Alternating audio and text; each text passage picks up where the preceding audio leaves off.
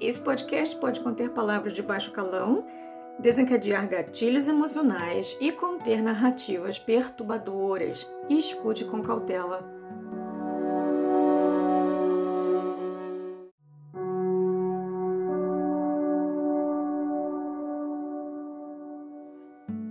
Esse podcast tem por objetivo informar, educar e expandir a conscientização a respeito das dinâmicas narcisistas do transtorno de personalidade narcisista em especial, das comorbidades que ocorrem nesses tipos de indivíduo. Se você sente que você precisa de terapia, por favor, procure por um profissional qualificado na sua área. As visões aqui representadas são minhas e não necessariamente são termos oficiais usados pelos conselhos de psicologia.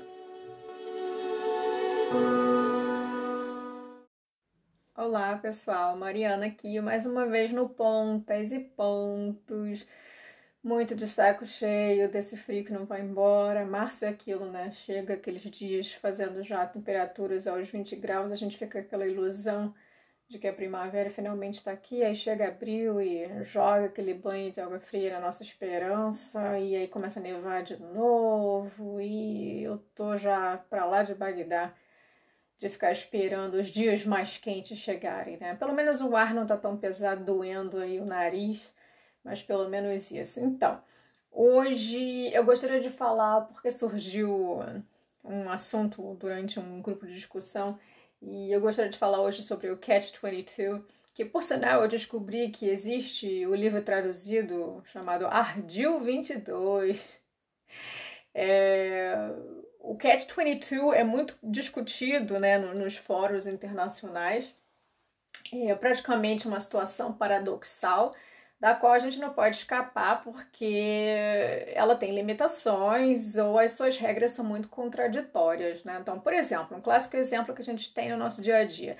Não posso arrumar um emprego porque eu não tenho experiência, mas se eu não tiver o um emprego, como eu vou adquirir experiência? Então, entendeu? É justamente isso que é o catch-22. Você não tem uma coisa, não pode ter outra. Mas se você não tiver essa coisa, você também não vai poder ter aquela outra coisa que é necessária para ter aquela coisa. Então, esse termo foi cunhado por Joseph Heller. Ele escreveu um livro em 1961, é praticamente uma história sobre pilotos lutando na guerra, em que um piloto quer ser dispensado dessas missões e ele tem que passar por todos os procedimentos, e esse termo vai ser várias vezes debatido. É, durante o livro. Então, é, isso tudo é um resultado desses termos, desses resultados sobre os quais nós não temos controle. São situações sobre as quais nós, nós meros mortais, não temos controle.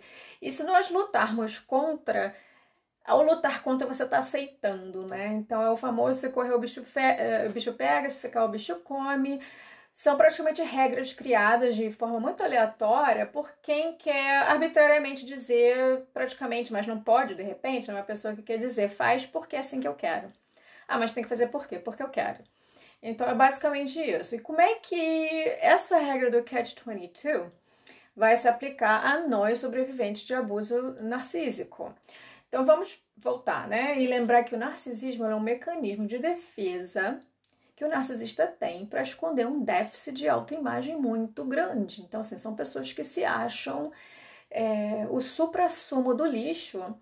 E como eles não conseguem viver com aquela realidade de se acharem tão lixo, porque ela é muito dolorosa, é, aceitar essa realidade iria destruí-los, eles então vão transformar essas dúvidas ruminantes sobre si mesmos em ilusões de grandeza eles vão transformar esse sentimento que eles têm de não merecimento pelas coisas e isso vai virar um direito de. É o famoso sabe com quem você está falando. Toda vez que você ouvir uma pessoa perguntando isso, sabe com quem você está falando, abre muito o seu olho, que é por trás daquilo ali possivelmente tem um narcisista.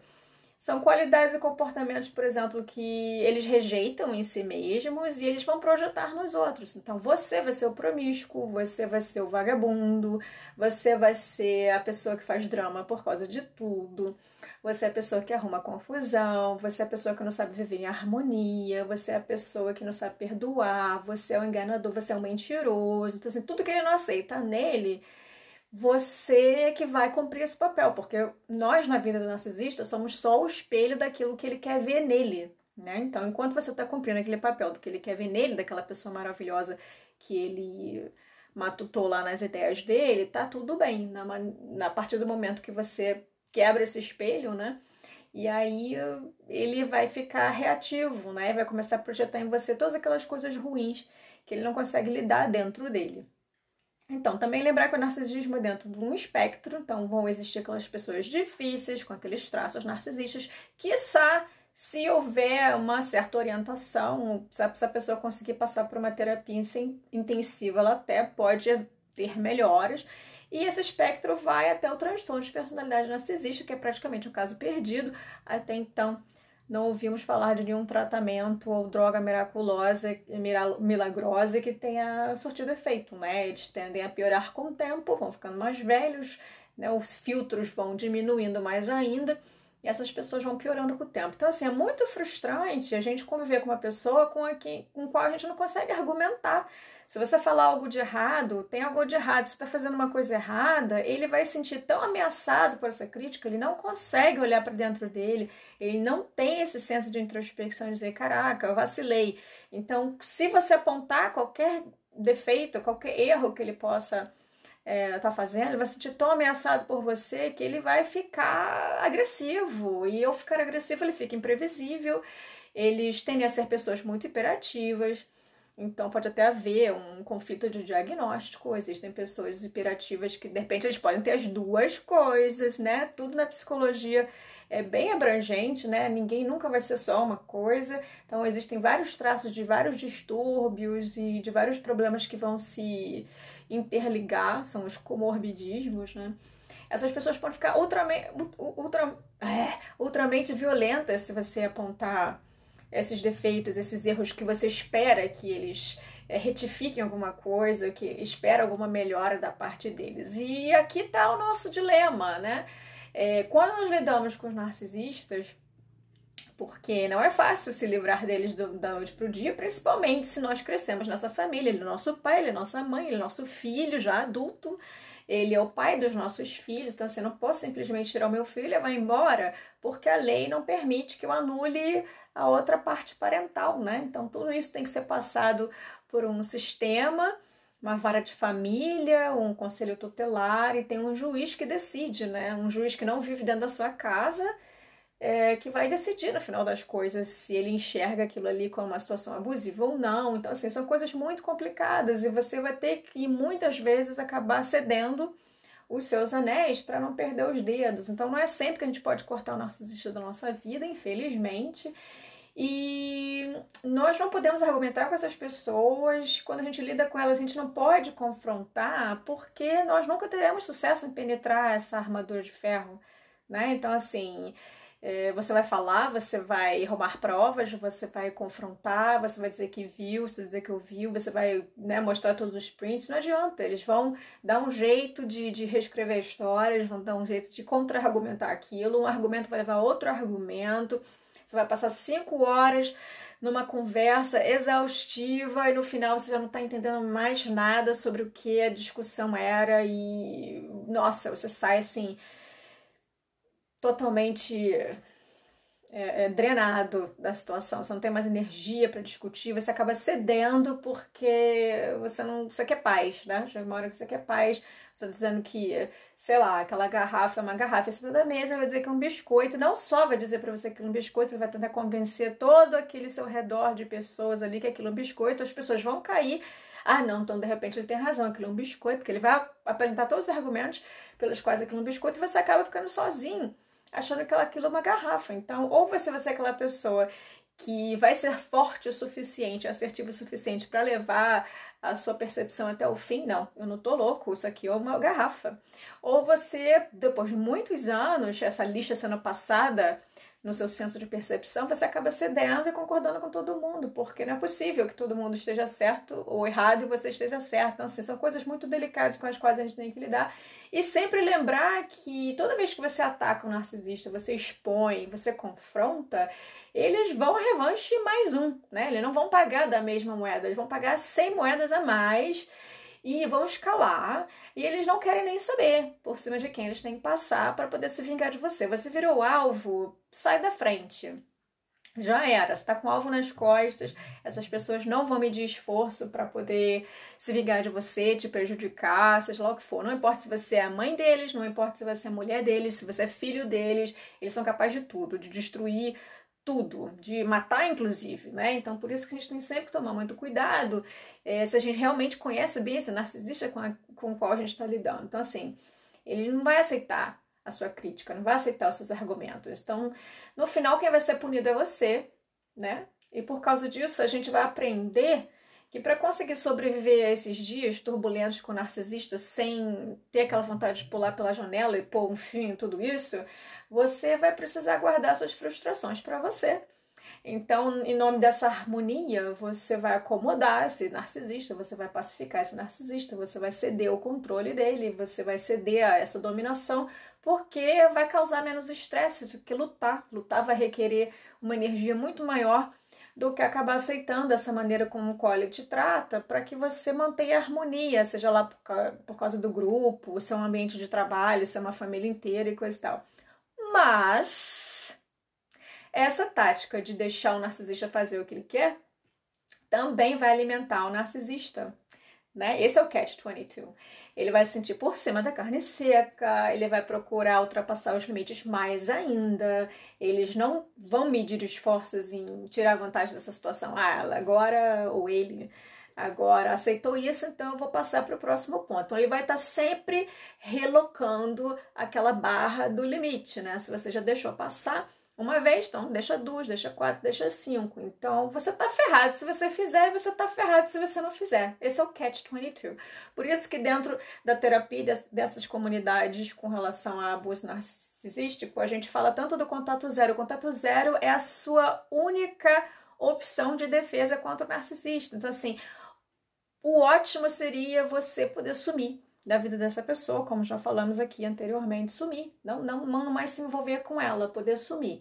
Mas muitos de nós não podemos sumir, então a gente vai ter que é, é, remediar isso usando a técnica da pedra cinza, que é você diminuir o contato o máximo possível e ficar só nas coisas mínimas. Então, assim, se é um pai idoso que você precisa cuidar, então você só vai lidar com essa parte da, da vida do seu pai ou da sua mãe. Você vai lá, de repente, fazer as compras, vai ajudar numa consulta médica, vai ajudar a botar na cama, você vai fazer só aquelas coisas logísticas, você não vai se envolver mais emocionalmente com essa pessoa, você vai ter que fazer esse tratamento por fora, você vai mais buscar dessa pessoa nenhum tipo de validação, nenhum tipo de carinho, nenhum tipo de validação emocional. Tem que cair fora emocionalmente dessa pessoa. E a pedra cinza pode ser um recurso que você use se você não consegue fazer por A ou mais B, você não pode fazer o contato zero. Então, a terapia vai ser muito importante para ajudar você a arrumar essa coragem de se reafirmar que você é a pessoa que tem razão, que você está certo dentro dos seus argumentos, mas que você não consegue expor esses argumentos porque essa pessoa simplesmente ela não quer vê-la, não quer aceitar. Então, é como se você tivesse, por exemplo, um casulo, você está dentro desse casulo, existe um fecheclé do lado de fora e um zíper pro lado de dentro. Então, assim, o narcisista teria o controle do zíper pro lado de fora, porque o que as pessoas fazem, a gente não pode controlar. Eu não posso controlar uma pessoa que quer me ofender, eu não posso controlar uma pessoa que quer me xingar, eu não posso controlar uma pessoa racista, eu não posso controlar uma pessoa misógina, eu não posso controlar, eu não posso controlar um abusador. A única coisa que eu posso fazer é controlar como eu recebo aquilo que essas pessoas me falam e fazem comigo. Então, assim, esse meu controle tem que ser interno, né? O locus de controle, ele tem que ser interno. Você tem que se desapegar emocionalmente do que essas pessoas falam, do que essas pessoas fazem. Mat... Eu não vou dizer nem matar o ego, né? Como os budistas gostam de dizer, mas você vai ter que aprender a controlar o seu ego e reformular o seu ego de forma saudável, não levar essas coisas para o lado pessoal é, por mais que eles pareçam é, que estejam fazendo coisas, críticas pessoais a você, ataques pessoais a você, a sua estima, ao seu caráter, você não pode. Então, ele te chamar de aquilo, você não pode internalizar aquilo que ele te chamou, né? Você não pode levar aquilo a sério. Então, a única coisa que você tem é o seu controle. O seu controle é o desapego emocional. Essa é a chave. O desapego emocional vai ser a coisa mais importante que você pode fazer no seu relacionamento com o narcisista. Você tem, essa pessoa tem que virar o ar que você respira. Então, assim, você lidar com ela como você lidaria com qualquer estranho na rua que passa todo dia e você nem sabe o nome. né? É, é, é, lá que você tem que tentar chegar. Eu lembro que quando eu estava saindo, é, tinha acabado de acontecer essa explosão toda na minha vida. Eu estava saindo dessa relação com meu, com meu ex-marido, é, com uma pessoa que grita muito, fala muito, fala no seu ouvido até você querer pular da ponte. Então, é um exercício que passaram para que eu fizesse, era bem interessante. Você pode fazer em qualquer lugar, quando você tiver um tempo, estiver no momento sozinho, dentro do seu quarto, coisa e tal. É, você pode fazer um círculo, mas de repente um quadrado é mais fácil, é, de fita isolante ou qualquer coisa, uma fita que você possa colar no chão. Você começa assim com um quadrado bem razoável, relativamente grande naquele espaço, e você fica dentro daquele quadrado e você fecha o olho e começa a imaginar essa pessoa te atacando, falando um monte de coisa, como se fossem flashes, né? Como se as palavras fossem flashes, e aí você imagina que você está dentro daquele quadrado como se fosse um cubo, né? Protegido. Uh, blindado e essas palavras batem, essas flechas batem nessa parede invisível e voltam, né? E você começar a exercitar essa visualização. Essas palavras batem em mim, elas voltam, essas palavras batem em mim, elas voltam, esses ataques batem em mim, elas voltam. E você vai diminuindo esse círculo com o tempo, até que praticamente só fica o seu corpo ali, né? Dentro daquele círculo. Fica bem rente ao seu corpo e você começar a entender que não importa o que as pessoas falam para você, você não tem que internalizar aquilo que as pessoas falam. Você não tem que ficar com raiva, você não tem que ficar frustrado, você não tem que levar para as suas células vitais a força das palavras dessas pessoas, porque é a sua única defesa, não tem outro jeito. Se você não pode se desvencilhar desse narcisista, você vai ter que aproveitar para construir essa pele, essa casca grossa, né? Onde essas coisas não passam.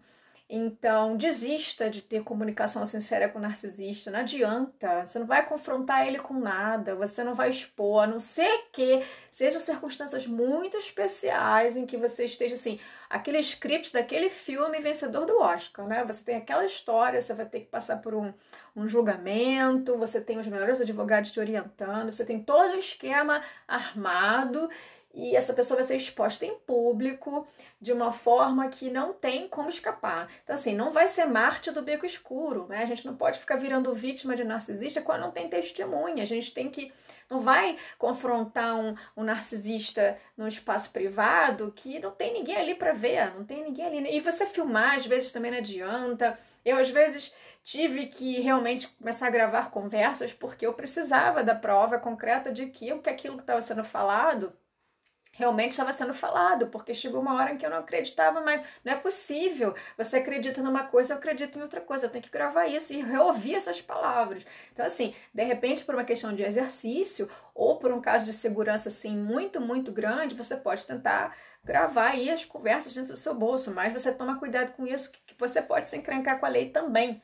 Então, a gente tem que ter muito cuidado. Então, é trabalhar muito em você, trabalhar muito nessa sua força interior, é, enxergar que eles são o problema. O problema que eles têm é com eles mesmos, não é você. Nunca foi você, por mais pessoal que isso sinta, né? Essa percepção que você acha que ah, quer me destruir, é porque ele, ele não pode se destruir, ele tem que projetar em você essa destruição. Ele não consegue aceitar isso, ele não consegue aceitar que ele é a parte quebrada da história. Então, na verdade, se você consegue visualizar, não tem aquela coisa do, ah, quando o ator chega no teatro, ele tem que enxergar todo mundo no seu, de cueca, né?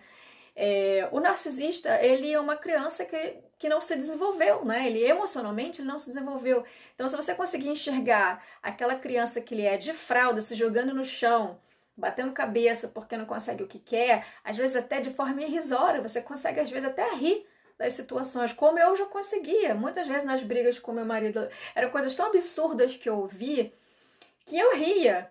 E às vezes ele também ria. Que assim, é como se existissem alguns flashes de lucidez dentro daquela maluquice toda, que ele mesmo percebe que, porra, eu tô falando um monte de besteira, mas não consigo me controlar para não falar essas coisas, porque o, o senso de percepção dele de ataque é tão grande que ele precisa se defender e acaba tendo que te ofender para se defender. E depois ele mesmo percebe, às vezes, que falou muita besteira e ele mesmo ri. Então, assim, é, é, isso, é uma situação ridícula, porque são crianças, são crianças num corpo de adulto, né? O que fica mais ridículo ainda, porque já aquele cara às vezes careca, né? Tem, não tem cabelo na cabeça, mas tem cabelo no corpo. Imagina, tá barrigudo de tanta cerveja. Imagina essa criatura, um bebê de fralda, imagina essa criatura de fralda se jogando no chão, sabe? Assim, aí você vê aquela situação.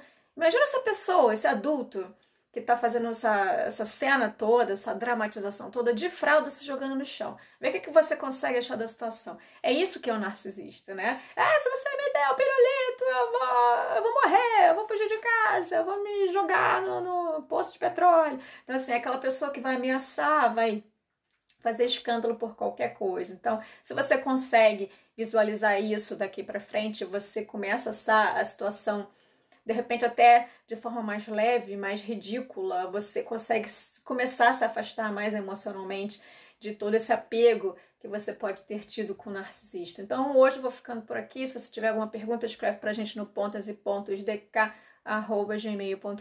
ou entre em contato comigo lá no Instagram com o mesmo nome, pontas e pontos. E agora para as mulheres que estão saindo de relação ou estão querendo sair de relação com homens narcisistas, ou se você desconfia que você está na relação com um homem narcisista, nós estamos montando um grupo de apoio para essas mulheres discutir, discutirem também é, todos os pormenores das suas relações, ter um espaço seguro para discutir essas coisas. Nós estamos montando esse grupo lá no Telegram. Se você tiver interesse em participar, entre em contato comigo por inbox lá no Instagram, manda um direct e a gente conversa por lá. Eu vou ficando por aqui. Até lá!